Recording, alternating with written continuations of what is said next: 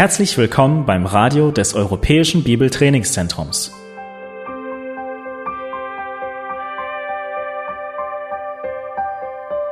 Unser Anliegen ist, dass der folgende Vortrag Sie zum Dienst für unseren Herrn Jesus Christus ermutigt.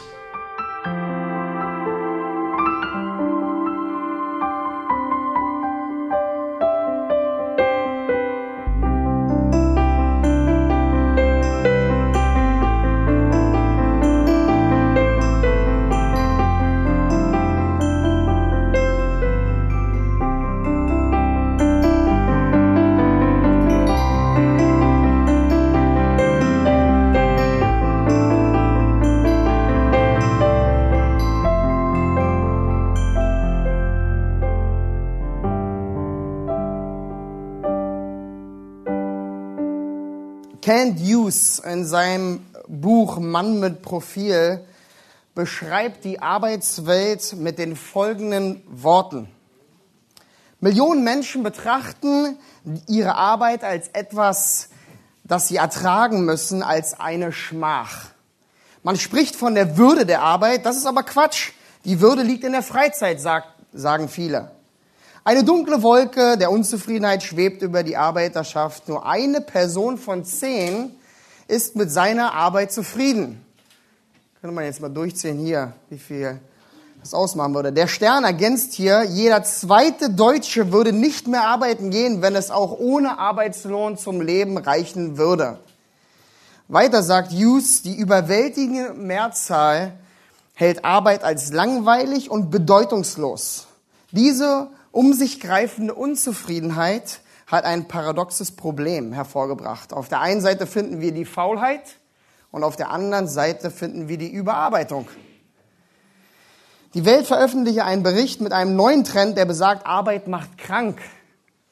Die Gewerkschaften drängen auf, die Anti, auf ein Anti-Stress-Gesetz, um Arbeiter von der Hetze im Job und der Forderung nach permanenter Erreichbarkeit zu schützen. Man kann sich da fragen, was ist nur los mit unserer Arbeitswelt? Überall diese Unzufriedenheit und Lustlosigkeit. Doch muss es wirklich so sein? Ist die Arbeit wirklich ein Fluch, so wie es viele sehen? Ich meine, wie sieht es bei euch aus in eurem Leben, eurer Arbeit? Ihr kennt euren Arbeitsplatz am besten und wenn ihr euch eine Sekunde Zeit nehmt, wie würdet ihr eure Arbeit betrachten? Oder was sagt eigentlich Gottes Wort zur Arbeit? Sagt es überhaupt was zur Arbeit?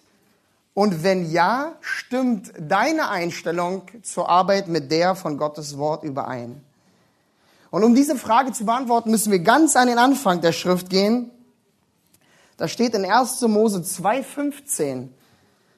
Und Gott der Herr nahm den Menschen und setzte ihn in den Garten Eden, damit er ihn bebaue und bewahre. Das war der Plan Gottes für den Menschen noch vor dem Sündenfall. Vor dem Sündenfall bebauen und bewahren. Kurz zu arbeiten. Das ist hier der Auftrag Gottes an den ersten Menschen. Und Adam hatte noch einen Job, den alle Kinder gut kennen. Er hatte auch, er hatte auch den Tieren alle Namen gegeben. Das war auch ganz schön anstrengend. Und was wird hier deutlich? Der Mensch wurde zur Arbeit geschaffen. Es war der perfekte Plan Gottes, dass der Mensch arbeiten würde. Denn Arbeit ist kein Fluch, sondern ein Segen. Doch dann kam der Sündenfall und hat alles wieder ein bisschen durcheinander gebracht. Wir sehen in 1. Mose 3, 17 bis 19, so sei der Erdboden verflucht, um deinetwillen, mit Mühe sollst du dich davon nähren, dein Leben lang Dorn und Disteln soll er dir tragen und du sollst das Gewächs, Gewächs des Feldes essen, im Schweiße deines Angesichts sollst du dein Brot essen. Viele verstehen diese Verse ganz gut, wenn sie in Arbeitsleben hineinschauen. Arbeit ist schwer, weil der Erdboden verflucht wurde. Nicht die Arbeit an und für sich, sondern der Erdboden. Und das ist die Taktik des Satans, des Teufels seit jeher, vom Anbeginn. Er nimmt die Wahrheit Gottes, schüttelt sie ein bisschen durch und präsentiert sie uns dann als schlecht. Deswegen sehen wir heute, Arbeit ist schlecht, Arbeit ist verflucht. Und so soll es sein.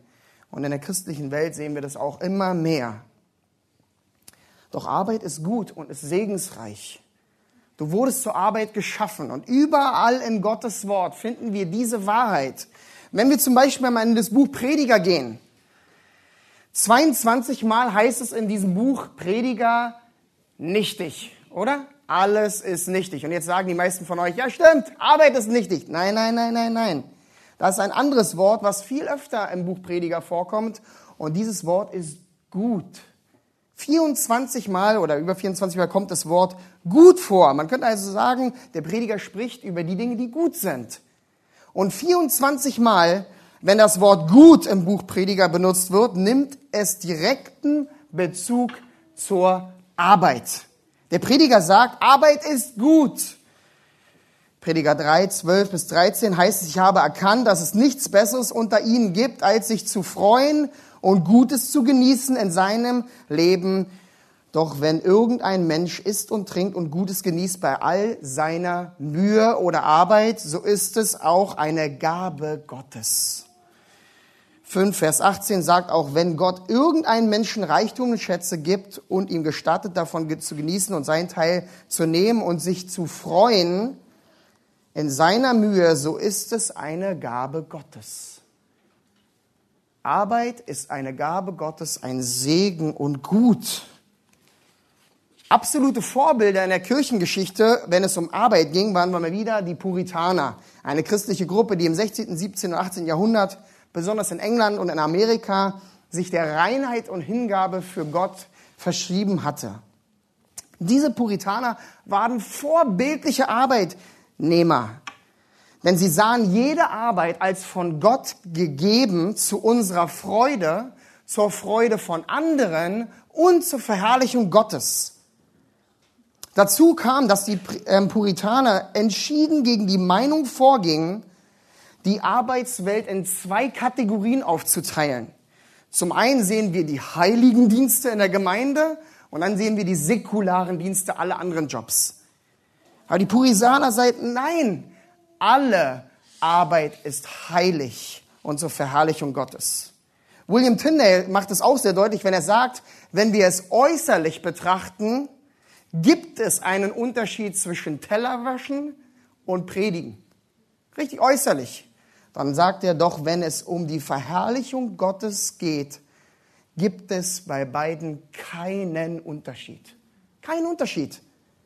Alle Arbeit und jeder Dienst in deinem Leben soll zur Verherrlichung Gottes dienen. Egal was du machst.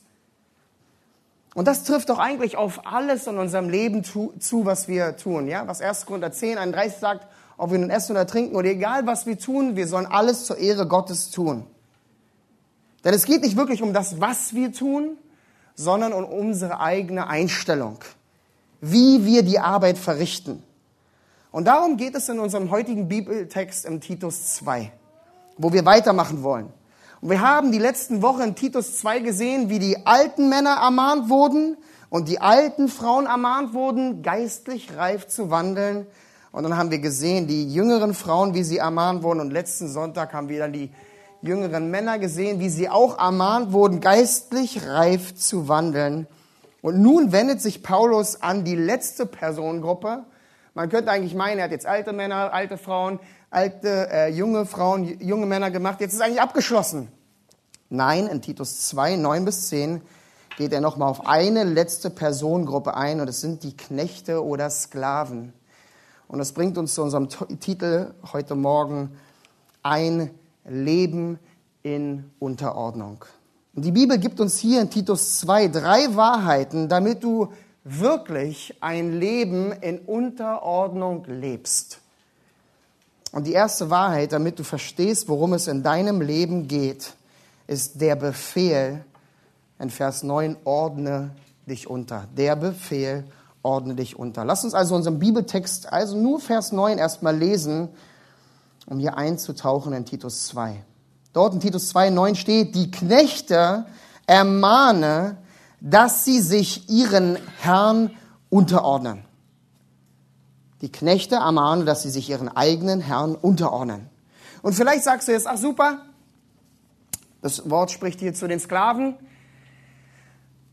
Bin ich also nicht gemeint. Sklaverei ist schon seit Jahrhunderten oder vorbei. hier besonders im schönen Deutschland. Und zweitens bin ich gar kein Knecht. Doch lasst uns gleich mal klären, wie wir es bei den letzten Personengruppen gemacht haben. Wer ist eigentlich hier gemeint? Wer ist alles ein Knecht? Und die Frage, die wir uns wirklich stellen müssen, ist, wer bist du eigentlich? Und was für eine Stellung hast du in deinem Leben wirklich? Und nicht wie du es siehst, sondern wie Gottes Wort es klar definiert. Denn wenn wir in die Welt hineinschauen, was hören wir dann überall? Du bist frei. Mach, was du willst, du bist dein eigener Boss. Ja? Das ist so eine frühe Sache, die alle eingetrichtert bekommen. Wenn sie klein sind, du musst danach streben, Boss zu sein. Ich box, äh, Boss, du nix. Doch was macht die Bibel unmissverständlich? Jeder Mensch ist ein Knecht, ein Sklave. Jeder von uns. Und das vom Moment deiner Geburt.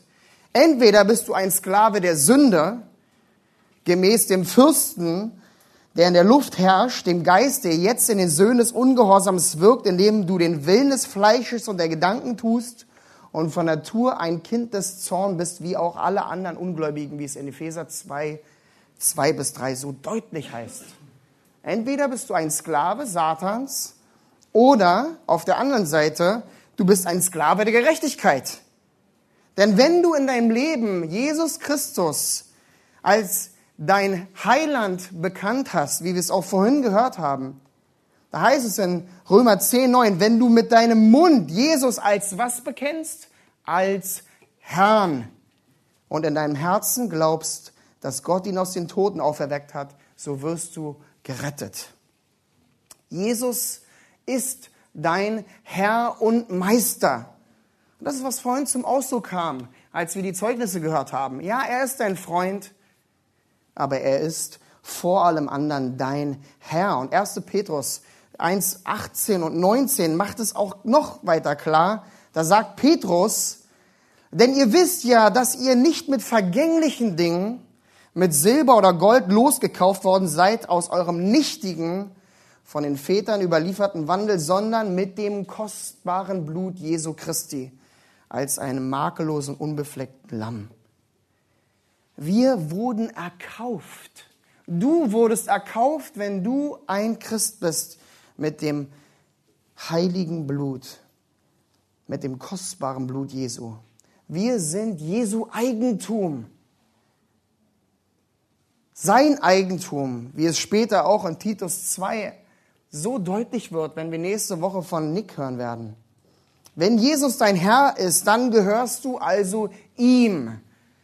Und dann spricht sein Wort zu dir. Und als treuer Knecht hören wir auf die Belehrung. Und was wird auch so deutlich? Ist auch so interessant. Wenn du von dem Moment deiner Geburt ein Sklave bist, dann bedeutet das, du bist von dem Moment deiner Geburt niemals ohne Autorität. Richtig? Von dem Moment deiner Geburt bist du unter Autorität. Die Welt lügt, wenn sie sagt, du bist frei, denn die wichtigste Frage lautet eigentlich, bist du tot oder lebendig? Denn der Lohn der Sünde ist der Tod, aber die Gnadengabe Gottes ist das ewige Leben in Jesus Christus. Römer 6, 23. Und wenn du lebendig bist, dann höre auf die Ermahnung. Und die lautet hier in Titus 2, Vers 9, die Knechte ermahne, dass sie sich ihren eigenen Herrn unterordnen ordne dich deinem Herrn Jesus unter, aber Paulus geht hier weiter, denn er sagt, ordne dich deinen Herren unter, plural. Und wir wissen, dass wir von unserer Geburt Autoritäten unter uns haben. Denn wenn wir unsere Augen zum ersten Mal aufmachen, wir haben letztens darüber gesprochen, wie Gabriel zum ersten Mal seine Augen aufmachte, wen hat angeguckt? Die Autorität seines Vaters. Und umso älter wir werden, desto mehr Autoritäten kommen dazu. Als erstes danach dann natürlich deine Schwester. Nein, Spaß. Deine Lehrer, deine Arbeitgeber, dein Trainer, egal wofür du dich verpflichtest in deinem Leben, wo du arbeitest oder mitmachst, du unterstellst dich den Autoritäten. Du gehst in einen Supermarkt rein und musst den Regeln des Gesetzes gehorchen. Du gehst nicht rein, machst alles in den Einkaufswagen, gehst raus und sagst, ich bin mein eigener Herr. Nein, du musst bezahlen. Wenn du in einem Fußballteam spielst und der Trainer zu dir kommt und sagt, zehn Liegestütze, was machst du dann am liebsten? Runter auf die Knie. Wenn du in der Schule bist, auf der Arbeit, wenn du im Straßenverkehr bist oder hier in der Gemeinde, zu Hause in deiner Familie oder in der Ehe. Überall Autoritäten, Unterordnung. Das ist unser Leben. Auch wenn wir mehr und mehr davon uns wegentwickeln, weil wir in dieser anti-autoritären Zeit leben. Doch du bist nicht frei und darum geht es nicht, sondern wem musst du dich unterordnen in deinem Leben? Und als Knecht Gottes sollst du dich dem Herrn unterordnen. Doch was bedeutet eigentlich Unterordnung? Das griechische Wort hier ist Hypotasso. Hypo bedeutet unter und tasso bedeutet stellen. Also sich unterstellen, sich unten einordnen. Es ist die Anerkennung von Autorität und eine bewusste Unterordnung. Dieses Wort kommt mal wieder aus der Militärsprache, die Paulus sehr gern und sehr oft verwendet. Es bezeichnet also einen Soldaten und seine Beziehung zum Vorgesetzten. Und diese Beziehung war nicht optional, sondern es gab eine klare Ordnung. Beim Leben zwischen dem Soldaten und dem Vorgesetzten war es immer Yes, Sir. Jawohl, Herr. Und dann Gehorsam folgen. Ich habe das miterlebt, als ich damals bei Philips Abschluss äh, bei den Marines dabei war, wo ich ähm, drei andere Vorgesetzte ein zu, ähm, zunichte machen sehen, wie sie auf ihn eingeredet haben. Er war die ganze Zeit verwirrt, sollte was aufheben, ablegen, aufheben, ablegen. Bei der Militär geht es ein bisschen verrückter zu sich.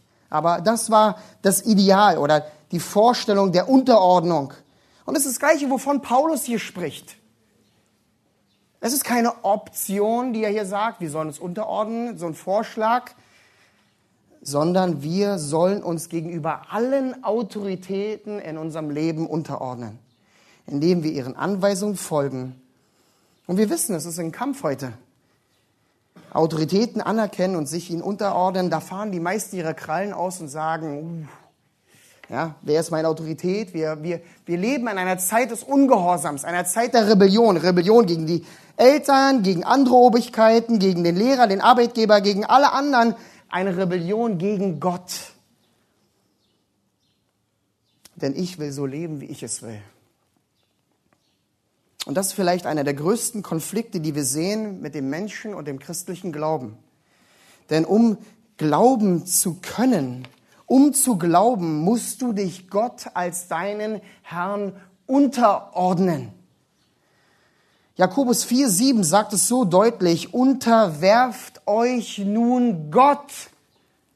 Widersteht dem Teufel, so wird er von euch fliehen. Unterwerft euch Gott.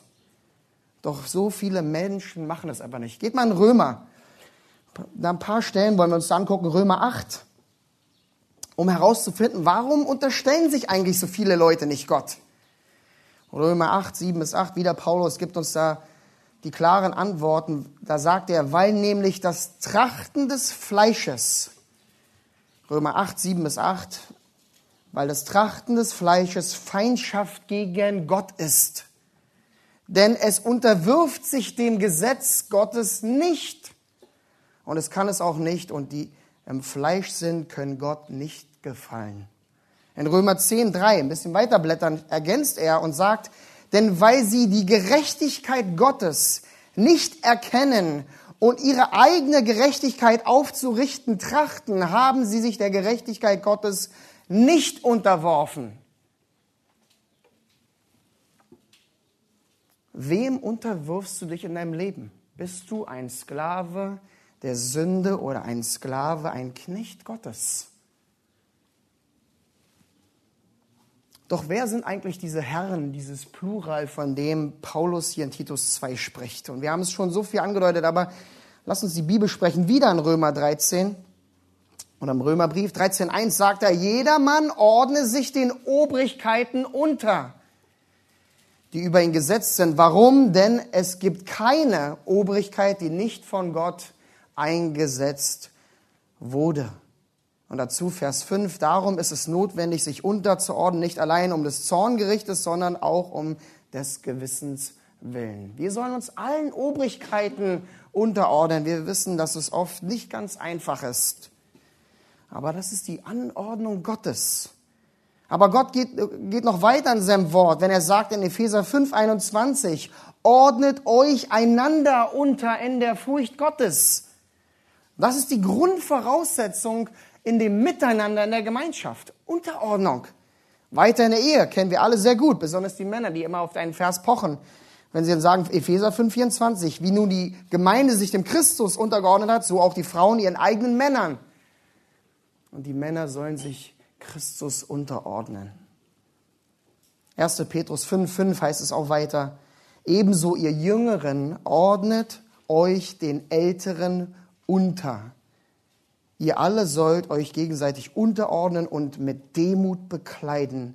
Denn Gott widersteht den Hochmütigen, den Demütigen aber gibt er Gnade. Gott will, dass wir uns unterordnen unter alle Autoritäten in unserem Leben und das überall.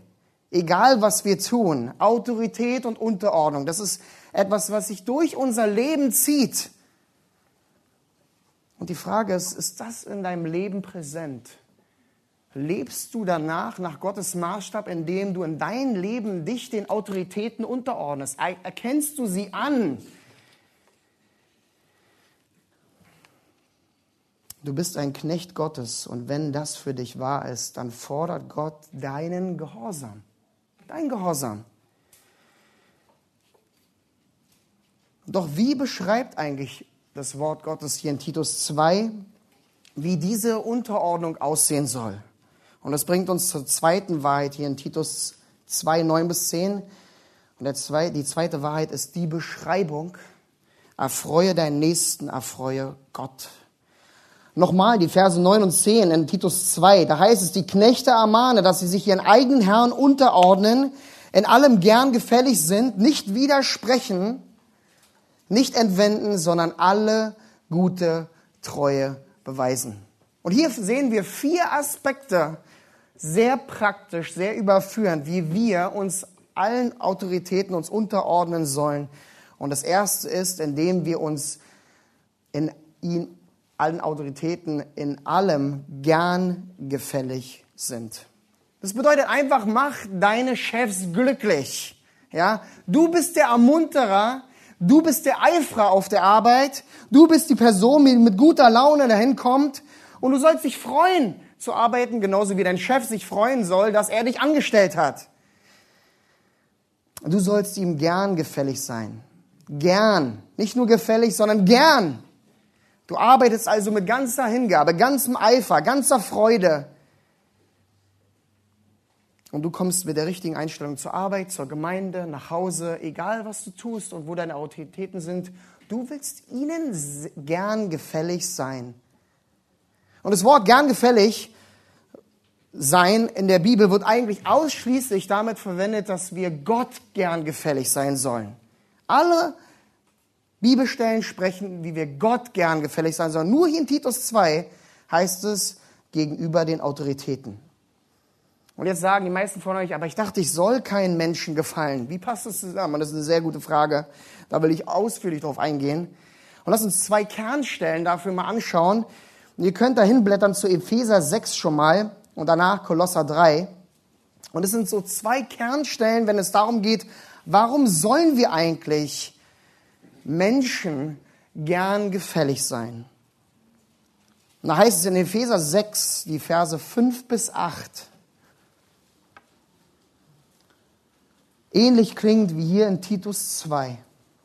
Da sagt Paulus, ihr Knechte, gehorcht euren leiblichen Herrn mit Furcht und Zittern, in Einfalt eures Herzens als dem Christus, nicht mit Augendienerei, um Menschen zu gefallen, sondern als Knechte des Christus, die den Willen Gottes von Herzen tun.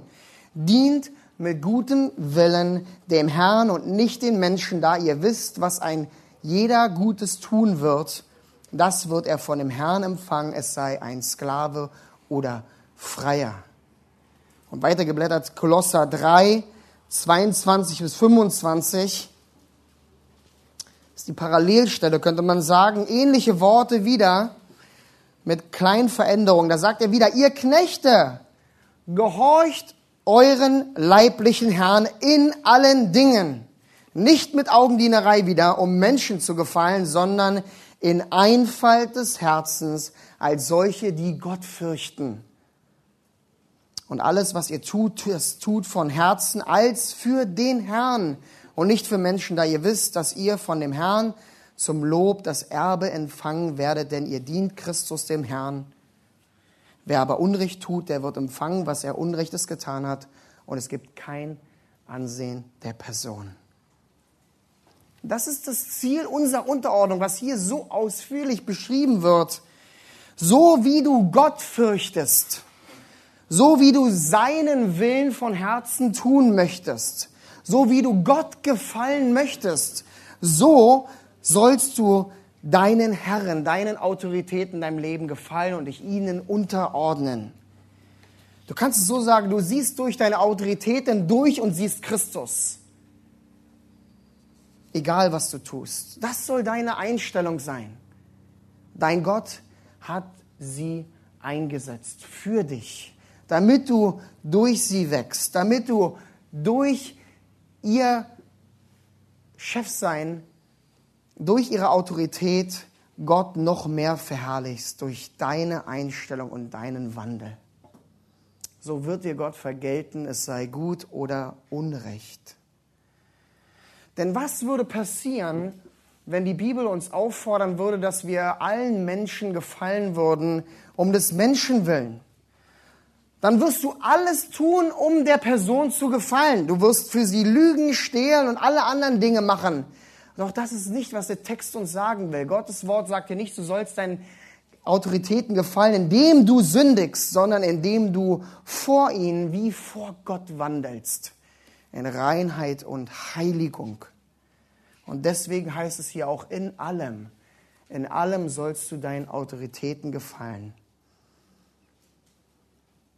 Und es wird ja auch nicht gesagt, ordnet euch euren netten, treuen, liebevollen, fürsorglichen Autoritäten unter, sondern ordnet euch allen Autoritäten unter. Und damit bist du hier gefragt. Nicht dein Chef, nicht deine Autorität, sondern du hast für dich persönlich hier einen Befehl bekommen und es ist deine Verantwortung vor dem Herrn. Er hat seine eigene Verantwortung, Epheser 6, 9. Aber du sollst dich unterordnen, egal wer sie sind, egal was sie tun. Und wir wissen, es ist nicht so einfach. Weil vielleicht hat jeder von euch Autoritäten in seinem Leben, wo er sagt, ah, mein Chef, mein Nächster, mein Lehrer, mein Trainer sind nicht so heilig und sündlos. Doch wir ordnen uns willig unter als dem Herrn, weil er uns dazu berufen hat.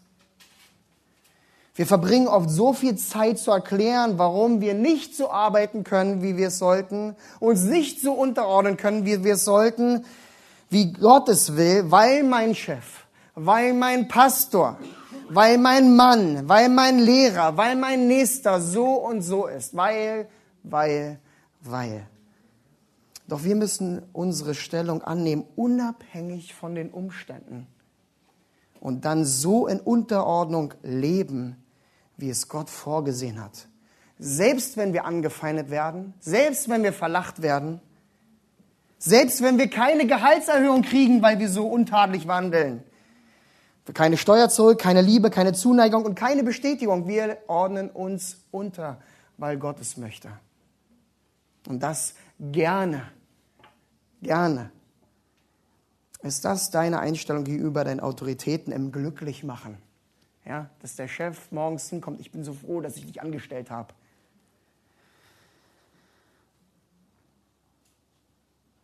Es geht nicht um dich, sondern es geht darum, dass du gern gefällig bist.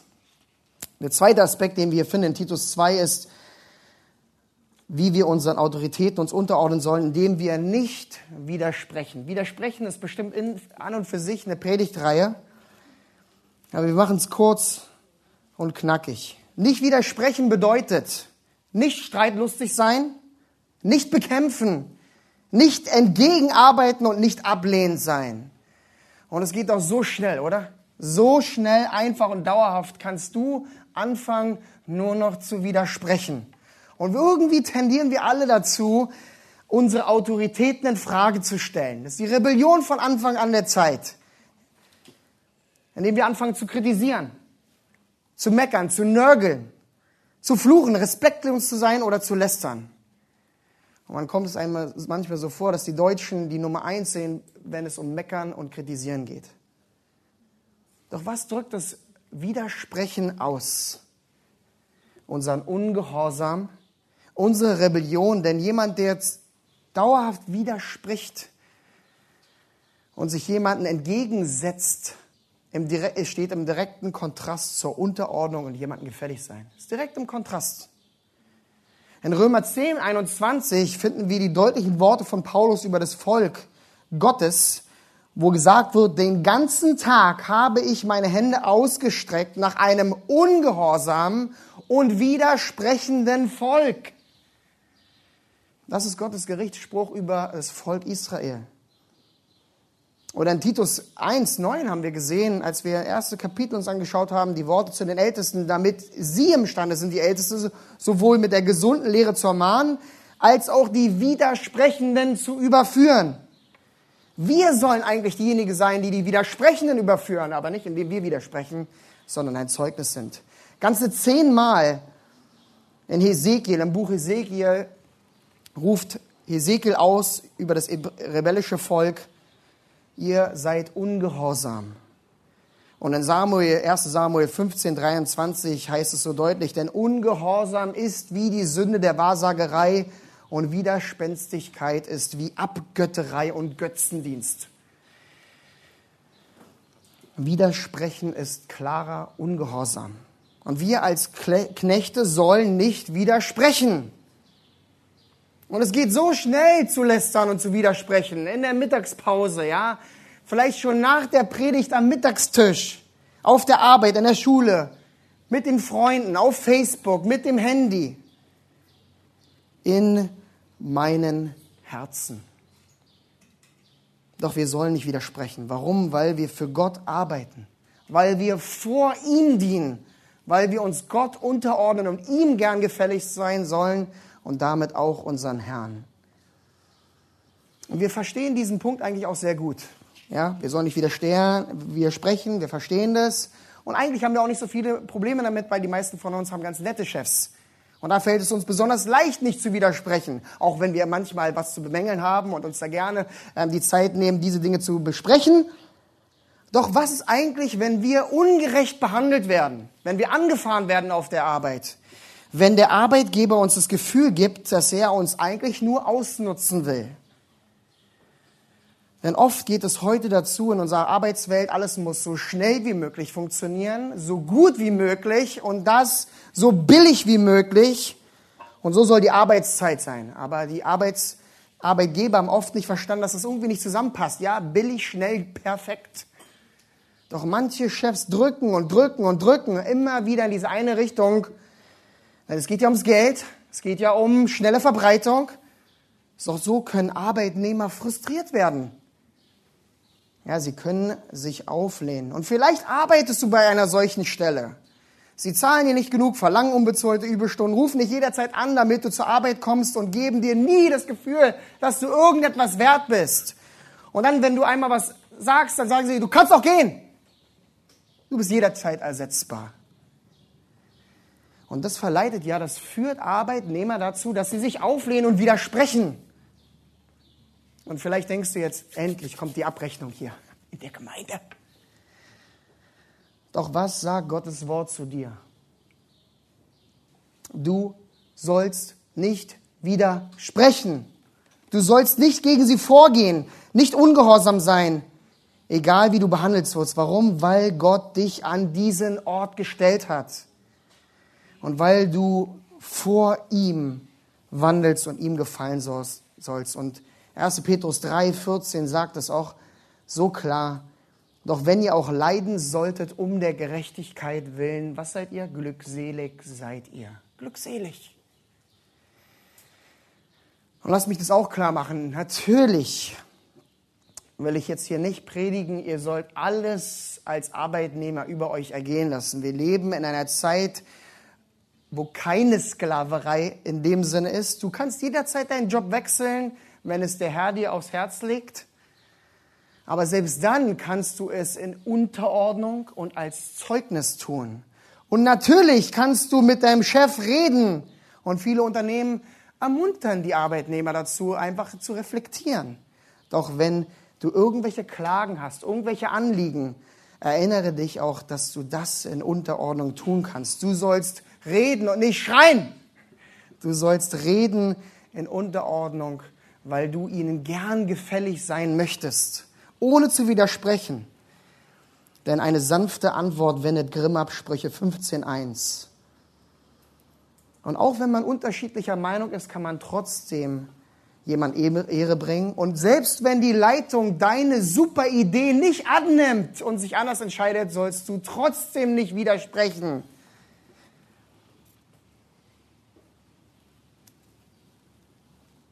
Weil du möchtest dich zuerst Gott unterordnen. Du willst ihm zuerst gefallen und damit auch all deinen Autoritäten. Ist das deine Einstellung in deinem Leben, egal wo du bist, egal wer deine Autorität ist? egal was du ausführst. Drittens sollen wir unseren Autoritäten uns unterordnen, indem wir ihnen nichts entwenden. Und die Frage ist, hast du schon mal etwas gestohlen? Ja, und wir sind manchmal so geneigt zu sagen, ach ja, die Büroklammer oder, oder der Hefter oder diese kleinen Kleinigkeiten. Ich arbeite ja hier und ich, ich werde auch angerufen in meiner Freizeit, also kann ich Dinge auch benutzen. Wo sie dann letztendlich landen, also hast du schon mal gestohlen? Naja, naja, ja. Okay, also bist du ein Dieb. Na, nein, so schlimm ist es nicht. Hast du schon mal gestohlen auf der Arbeit? Büroklammer, Stifte, Papier, Geld. Als ich damals, ich habe das letztens erzählt, als ich damals im Hotel gearbeitet habe, kann sich Christian auch gut identifizieren mit, haben wir in, hier in Berlin gearbeitet und dann war ein ganzes Buffet aufgebaut und dann kam, sollten 200 Manager kommen und die kamen nicht und das ganze Buffet wurde weggeräumt und alles weggeschmissen. Zwei Tonnen voll. Und, und es war verboten für uns als Angestellte, irgendwas von dem Essen anzufassen, sonst wären wir gefeuert worden. Ungerechtigkeit, hätte man schreien können. Doch es war verboten und ich sollte mich unterordnen, ohne zu widersprechen. Und ich sollte nicht stehen. Doch es gibt so viele andere Möglichkeiten, auf der Arbeit zu stehlen. Im Internet surfen, mit dem Handy rumspielen, SMS schreiben, zu lange Pause machen, später zur Arbeit kommen und dann früher gehen. Und natürlich hängt es von einem Arbeitsplatz ab und von einem Arbeitgeber, wie flexibel er ist, aber manchmal strecken wir die Flexibilität besonders weit. Bestiehlst du deinen Chef, indem du sagst, ich mache, was ich will, ich gebe mich doch hier voll hin, also kann ich auch nehmen und machen, was ich will? Und mich interessiert das alles nicht. Ja, es ist so langweilig hier, also lese ich die Bibel. Also nimmst du die Bibel sogar zur Hand, um deinen Arbeitgeber die Arbeitszeit zu stehlen? Doch Gottes Wort sagt, du sollst nichts entwenden. Malachi 3, 7 bis 8, die Prediger haben das gerade in der EBTC durch, sagt sehr klare Worte zum Volk Israel. Hört kurz zu, Malachi 3, 7 bis 9 steht, kehrt um zu mir, so will ich mich zu euch kehren, spricht der Herr, der Herrscher. Aber ihr fragt, worin sollen wir umkehren? darf ein Mensch Gott berauben, wie er mich beraubt. Aber er fragt, woran haben wir dich beraubt? In dem Zehnten und den Abgaben. Mit dem Fluch seid ihr verflucht worden, den ihr habt, denn ihr habt mich beraubt, ihr das ganze Volk. Hier geht es darum, dass das Volk Gottes Gott beraubt hat. Mit dem Zehnten. Aber übertragen könnten wir sagen und fragen, in unserem Text hier in Titus 2, bestiehlst du Gott indem du dich deinen Herren, deinen Autoritäten nicht unterordnest? Bestiehlst du Gott, indem du ihn nicht gefällst, indem du ihn dauerhaft widersprichst, indem du von ihm stiehlst? Ist dein Leben am Sonntag identisch mit deinem Leben unter der Woche? Oder bist du hier scheinheilig am Sonntag und unter der Woche bist du einfach kein Zeugnis? Wie sieht es in deinem Leben aus? 1. Korinther 6,10 sagt, weder Diebe, noch Habsüchtige, noch Trunkenbolde, noch Lästerer, noch Räuber werden das Reich Gottes erben. Wir sollen nichts entwenden auf der Arbeit, egal ob Arbeitsqualität oder irgendwelche anderen physischen Dinge. Denn wir sollen uns der Autorität unterordnen. Und der vierte Aspekt hier, der uns in Titus 2 gesagt wird, wie wir uns unterzuordnen haben, ist, indem wir alle gute Treue beweisen. Hier kommt nun der positive äh, Kontrast, denn wir sollen nicht nur allein Treue zeigen, auch nicht nur gute Treue, sondern alle gute Treue. Gottes Wort spricht also von hier von einer Person, der man alles blind anvertrauen kann, die wirklich das ausführt, was man ihr gibt und nicht, dass man dann irgendwann hinkommt und sagt, nach zehnmal Nachfragen, was ist jetzt los? Ja, ja, ich habe es noch nicht gemacht. Dann nach vier Monaten kriegt man dann die Rückmeldung, naja, ich bin auch noch nicht dran, ja, ich habe es verschwitzt und so weiter. Und nach zehn Monaten kriegt man die E-Mail, ich habe es immer noch nicht erledigt, ich kann es nicht machen, bitte suche jemand anders. Es gibt alles seine Umstände, aber wir sollen Leute sein, die alle gute Treue beweisen. Und solche Menschen, die alle gute Treue zeigen, sind immer beschäftigt, weil sie eben ihre Arbeit gut machen. Andere Menschen vertrauen sich ihnen an, geben ihnen Aufgaben, weil sie wissen, er macht es wirklich vorbildlich. Er ist ein treuer Arbeiter, der überall anpackt, ob in der Gemeinde, im Beruf, der Arbeit, dort, wo man ihn fragt, ist er immer gut und treu dabei. Sieht dein Chef dich als treu an? Sehen dich deine Kollegen so? Oder dein Pastor, dein Trainer, dein Nachbar, deine Eltern, deine Lehrer? Sieht dich Gott als treu?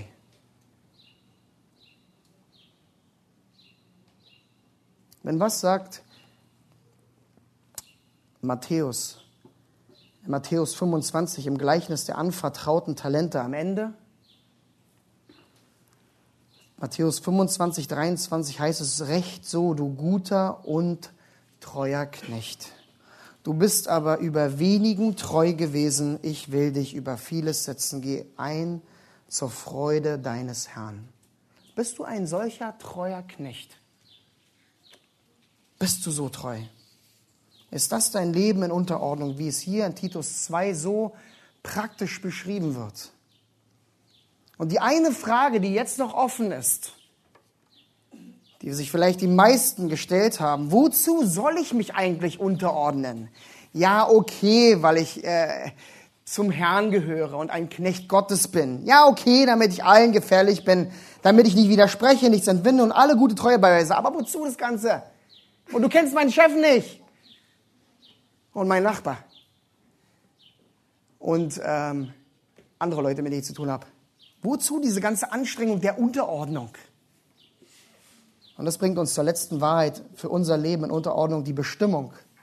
Unsere dritte Wahrheit, die Bestimmung, Ehre Gott in allem. Ehre Gott in allem. In Vers 10 heißt es, damit sie der Lehre Gottes, also die Knechte unseres Retters, in jeder Hinsicht Ehre machen.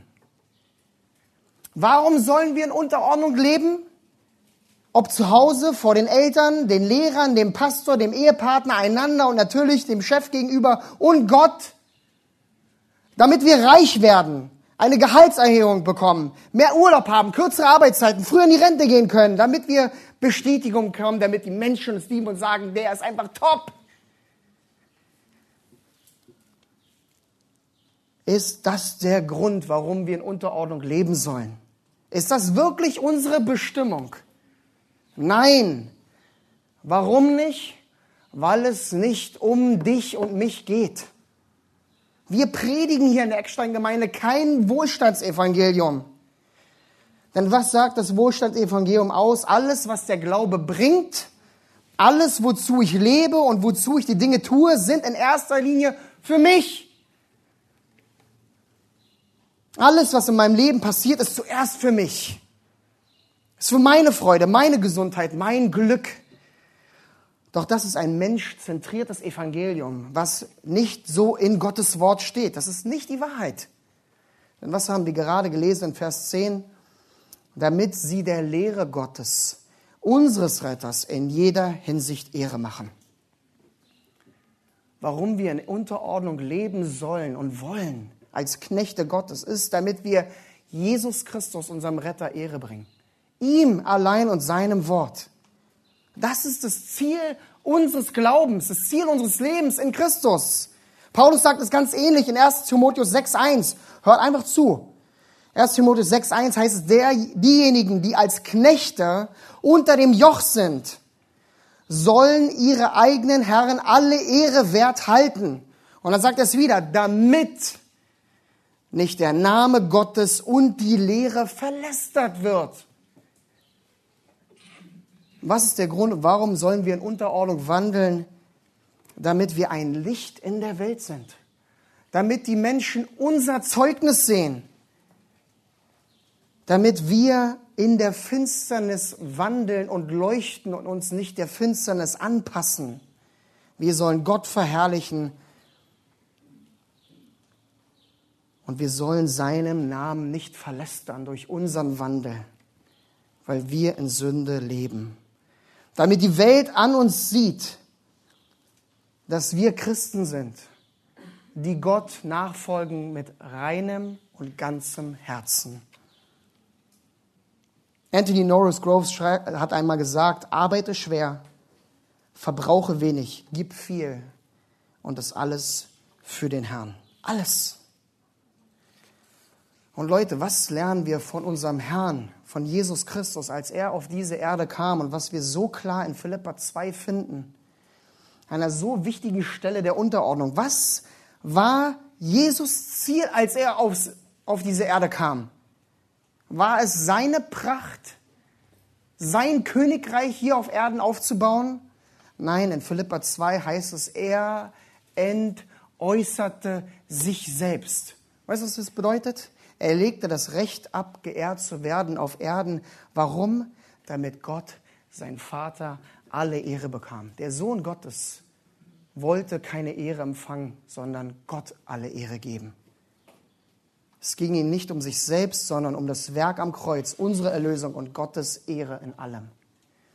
Und das ist wahre Demut. Das ist das Vorbild, was wir bekommen haben, wie wir seinen Fußspuren nachlaufen sollen. Das ist wahrer Dienst, damit Gott in allem geehrt wird. Die Welt sagt heute, du musst Boss sein. Das ist das erstrebsame Ziel. Doch was lehrt uns Jesus Christus in Markus 10, 44 und 45? Und wer von euch der Erste werden will, der sei aller Knecht. Denn auch der Sohn des Menschen ist nicht gekommen, um sich dienen zu lassen, sondern um zu dienen und sein Leben zu geben als Lösegeld für viele. Deswegen wurden wir erwählt, damit wir der Lehre Gottes, unseres Retters, in jeder Hinsicht Ehre machen, indem wir uns unterordnen ordnen als Zeugnis Gottes. Und hier heißt es, wir sollen Ehre machen. Das ist ein ganz spannendes Wort im Griechischen, denn wir kennen das Wort heute unter Kosmetik. Das war der Grund, warum so Frauen heute zu spät kamen aus dem Badezimmer und so lange gebraucht haben, weil sie sich schön gemacht haben, um sich besser zu präsentieren. Bei uns Männern ist das eigentlich was. Es bedeutet aber auch dieses Wort hier, etwas an die richtige Stelle rücken, etwas organisieren. Und was ist unorganisiert in dieser Welt? Was ist verdreht in unserer Welt? Dass es beim Menschen nur um sich selbst geht. Und wir Christen neigen auch dazu, dass es nur um uns geht und wir die Dinge nur für uns tun. Und deswegen tun wir so oft die Dinge in unserem Leben, ob am Arbeitsplatz oder auch in der Gemeinde, in der Familie, in der Ehe oder allen anderen Dingen, wo wir dienen. Für uns. Nein, das ist Unordnung. Das Organisierte das Prachtvolle ist, indem wir uns unterordnen, indem wir uns von der besten Seite präsentieren, darstellen, uns zeigen, damit Gott am meisten verherrlicht wird. Das, die Bestimmung ist, das Ziel, warum wir unter, in Unterordnung wandeln, ist, damit an uns die Lehre vortrefflich gesehen wird. Du sollst Gottes Wort an dir so tragen, dass Gott gesehen wird, dass die Menschen die Attraktivität der Wahrheit sehen, ungeheuchelt, unvermischt, rein in aller Pracht und Herrlichkeit.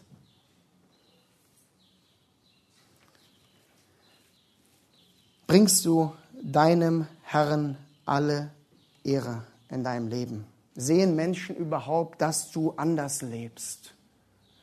Weil Christus dein Leben, dein Herz, dein alles durchzieht. Weil du nach dem Wort Gottes lebst und allen gerne gefällst als dem Herrn. Weil du nicht ständig meckerst, weil du nicht ständig widersprichst und lästerst, sondern in Gehorsam bist, weil du nicht stiehlst, weil du in allem gute Treue beweist, weil du in deinem Leben in aller Unterordnung lebst. Doch was muss vorhanden sein, um dieses Leben in Unterordnung zu leben? Und wir könnten jetzt euch sagen, der ist der Leitfaden, wie du in Unterordnung lebst. Und es kann von außen richtig gut aussehen. Aber lass mich dir sagen, um so in Unterordnung zu leben, musst du von neuem geboren sein. Du brauchst ein neues Herz. Du brauchst Christus als dein Retter, wie es Titus 2.10 sagt. Es ist Jesus Christus, unser Retter. Wir brauchen Rettung von dieser verdrehten Welt der Ich-Zentriertheit, damit wir nicht enden wie die Pharisäer in Matthäus 23, 25. Wehe euch, ihr Schriftgelehrten und Pharisäer, ihr Heuchler, dass ihr das Äußere des Bechers und der Schlüssel, Schüssel reinigt inwendig, aber seid ihr voller Raub und Unmäßigkeit. Lebe kein Scheinleben, sondern mache ganze Sache mit Christus. Als deine Herrn, indem du ihm zuerst untergeordnet bist und ihn liebst, ihm nachfolgst, als Zeugnis dann in der Welt vor allen anderen Autoritäten. Denn wenn du Jesus Eigentum bist, dann lebe auch danach in Unterordnung, am Arbeitsplatz, in der Ehe, in der Gemeinde, in der Familie, in deinem persönlichen Leben mit Christus, damit Gott durch dein Leben und dein Wandel verherrlicht wird. Und lass mich dir sagen, auch wenn du so ungeteilt lebst, wird die Welt nicht applaudieren. Es wird dazu, vielleicht dazu kommen, dass du verleumdet wirst. Dass Leute sich gegenseitig aufbäumen und sagen, ihr lebt falsch. Sie versuchen irgendwas an euch zu finden, weil wir in der Feindschaft mit der Bosheit und mit dem Bösen des Lebens leben, als Lichter in der Welt. Also erschreckt euch nicht und sagt trotzdem, ich lebe für Christus. Lass mich schließen mit den Worten von Friedrich von Bohlschwing, der es auch in diesem Bezug so deutlich sagte. Hört genau zu. Wenn es uns gelingt, unsere Arbeit unter den Blickpunkt der Ewigkeit zu bringen, dann dient alles dem ewigen Ziel. Trachte also danach, diesem ewigen Ziel zu dienen, indem du Jesus Christus in allem verherrlichst. Und das wird dir dann zu deiner ewigen Freude mitdienen. Amen. Lass mich noch kurz beten. Ihr könnt sitzen bleiben.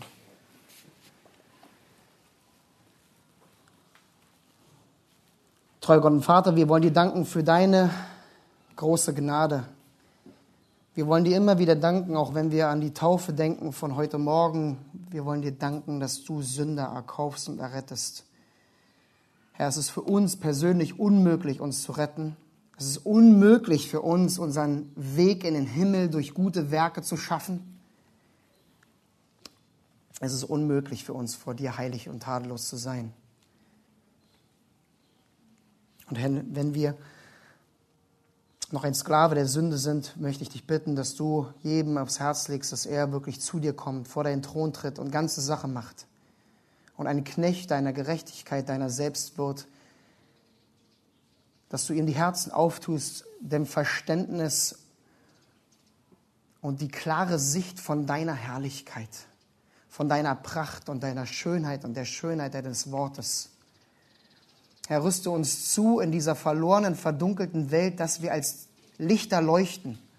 Und Herr, es ist so einfach, kopflos durch die Welt zu leben, am Arbeitsplatz und da, wo du uns hingestellt hast, weil wir eben auch doch sündigen können, sündigen oft wollen.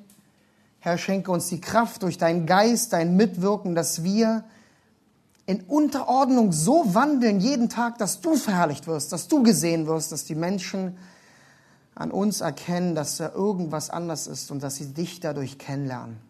Schenke, dass wir Lichter sind, dass wir in allen dich verherrlichen, dass wir diesen zeitlichen Blick verlieren, irgendwelche Dinge hier auf der Erde zu erreichen, um uns es hier schön zu machen, sondern zu verstehen, dass die Zeit so kurz ist, die Not so groß ist und dass wir deswegen unermüdlich für dich wandeln, für das ewige Reich, für eine ewige Herrlichkeit, wo wir mit dir und zu deiner Ehre ewig wandeln werden. In Jesu Namen, Amen.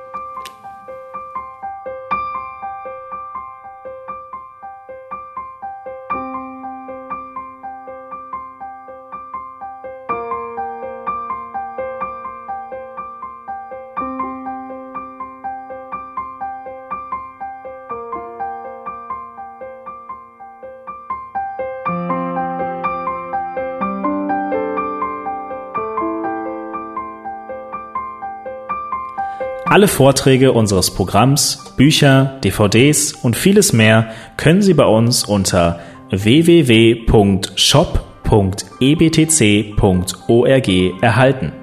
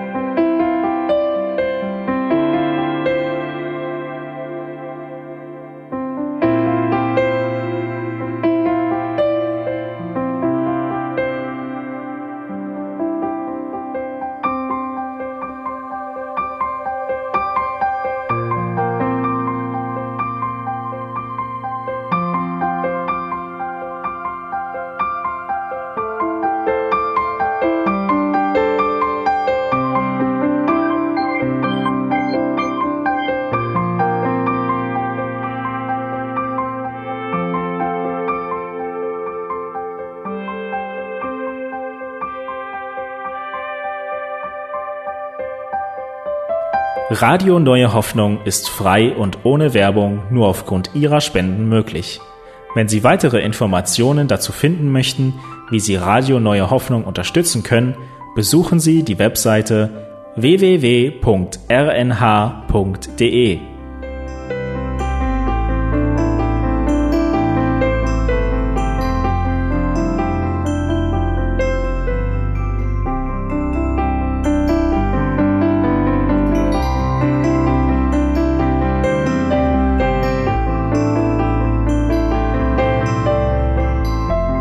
Die Sendezeiten des EBTCs sind Montag, Mittwoch, Freitag und Samstag jeweils von 10 bis 11 Uhr.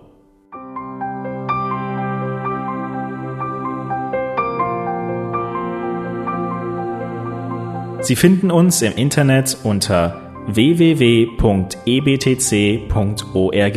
Eine E-Mail können Sie uns senden an radio.ebtc.org.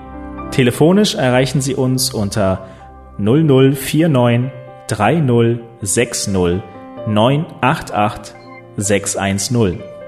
Unsere Postanschrift lautet an der Schillingbrücke 4 in 10243 Berlin, Deutschland.